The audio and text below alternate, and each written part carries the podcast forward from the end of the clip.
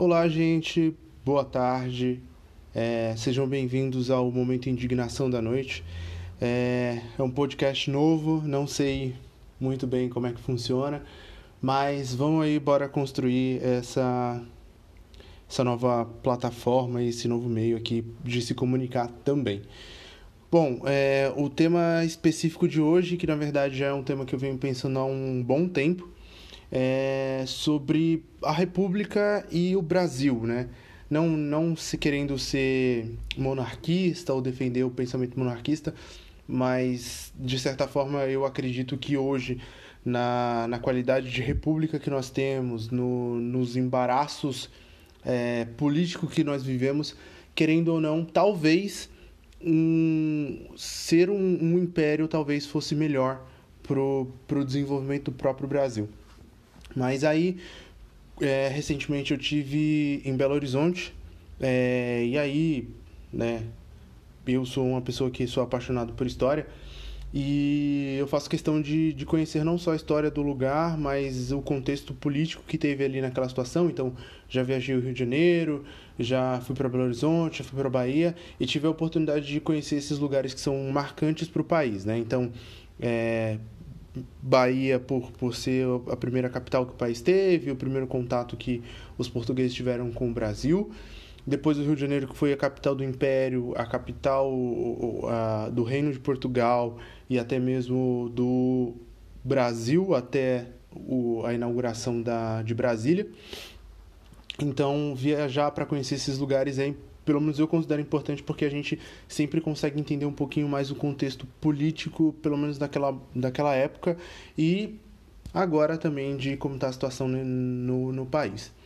Mas quando eu fui para Belo Horizonte, lá eu visitei o Palácio da Liberdade.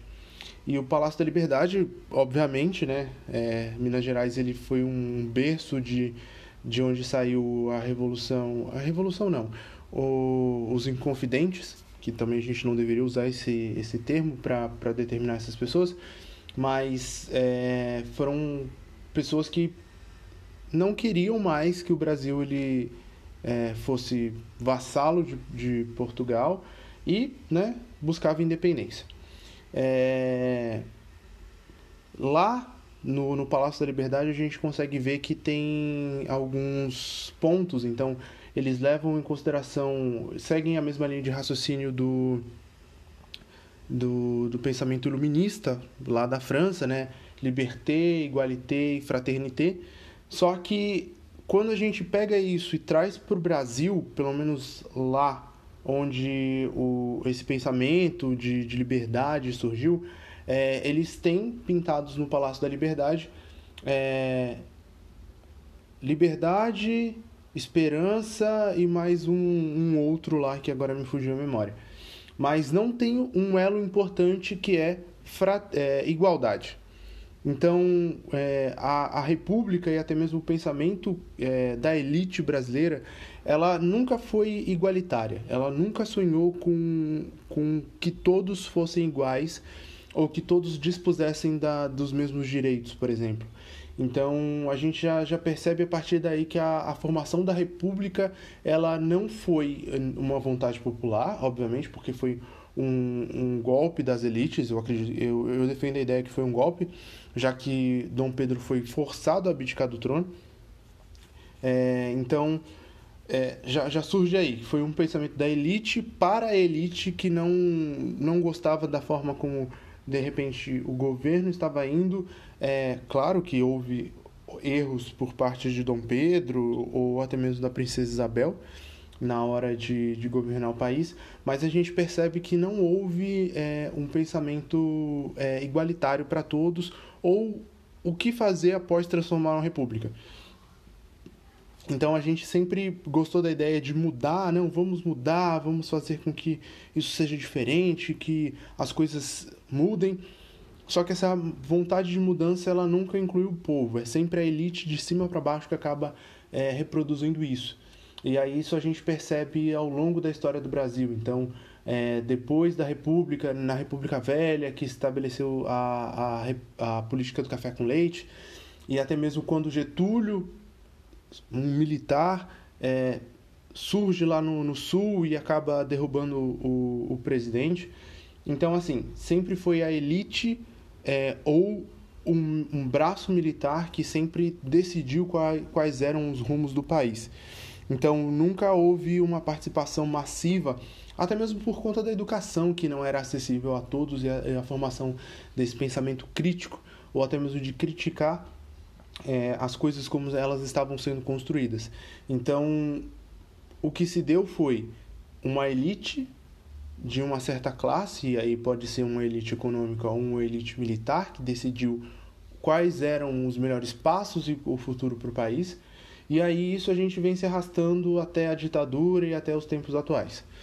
É, e, e, hoje a gente percebe que, principalmente nesses casos, é, nas demonstrações que o presidente, o atual presidente, demonstram, é, são incoerentes. Então, a República ela sempre foi negociável, ela sempre foi é, algo que se moldava com o desejo da elite que ali estivesse e com os interesses escusos. Então, um presidente que na campanha eleitoral defendia que ele não ia fazer politicagem, que ele ia fazer um negócio, que ia fazer isso, aquilo, ia fazer acontecer.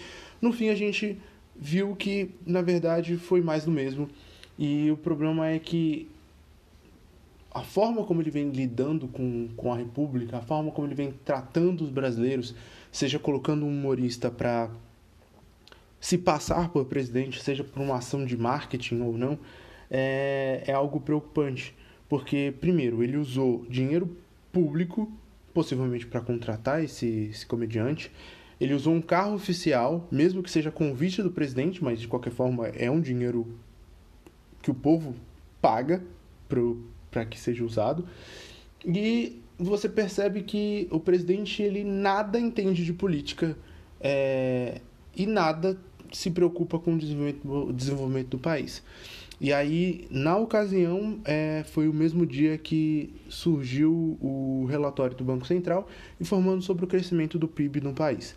Então, a gente, é, de certa forma, pode acreditar que isso que o, que o presidente usou foi uma artimanha para não falar diretamente sobre esse ponto que é a, o baixo desenvolvimento do país no último ano.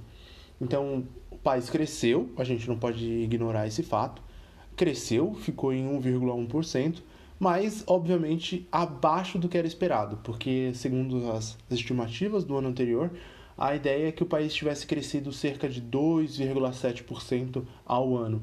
Mas, como vimos, não foi isso que aconteceu.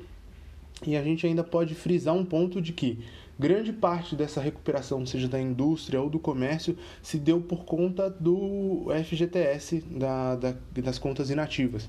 Então, não foi um, um crescimento que foi é, verdadeiro, não foi um, um, crescimento espontâneo.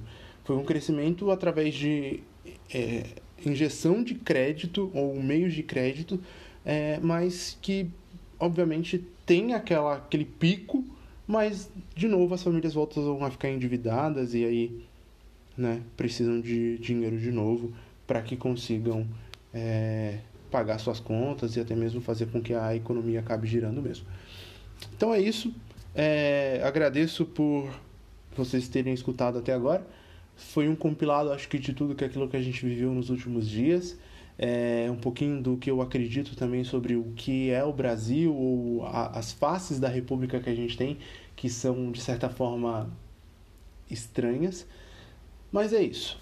É, se precisarem entrar em contato, vou deixar meu e-mail aqui embaixo. É, se quiserem me seguir nas redes sociais, é Alisson, Alisson M underline no Instagram. E é isso. Muito obrigado. Boa noite.